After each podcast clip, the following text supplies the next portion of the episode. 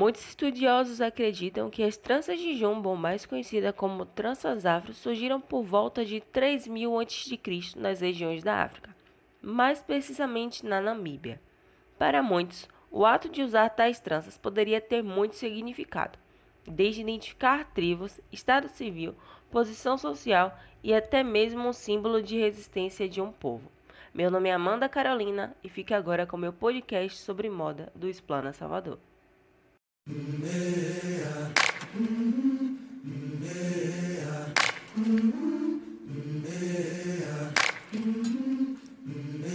Tranças são mais antigas do que muitos podem imaginar e aderem diversos significados e manejos em cada cultura. Em 69 a.C., mais ou menos nos tempos de Cleópatra, ter muitas tranças era um símbolo de riqueza. Na Grécia Antiga, as mulheres preferiam usar elas longas. Os celtas e vikings, por sua vez, adicionavam metais para mostrar sua superioridade.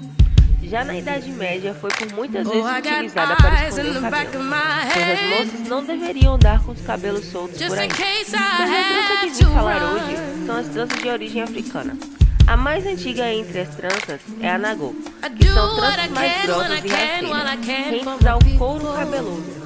Para melhor explicação, o termo nagô foi usado por traficantes de escravos para denominar pretos de Yorubá, assim como denominações como e até mesmo Angola, com intenção de categorias. Além da nagô, existe a trança solta, também conhecida como trança de jumbo, feita com fibra sintética, que vai da raiz até a ponta do cabelo.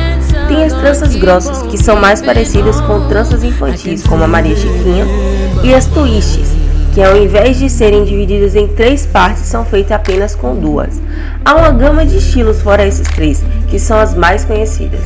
Antes de qualquer coisa, é importante salientar que o penteado era mais do que apenas estética. Eles realmente representavam o que você era para o mundo, um nobre ou se estava solteiro, de onde você veio e até mesmo um símbolo de resistência e mantimento dos costumes do seu povo.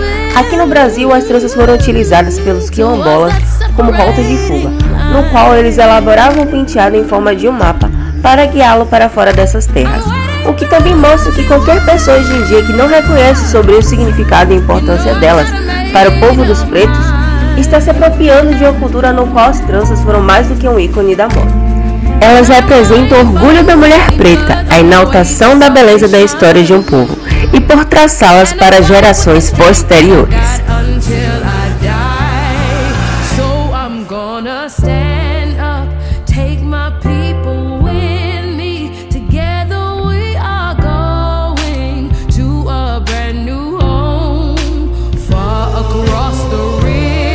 Gostou desse podcast? Comente e compartilhe para seus amigos. E até o próximo episódio.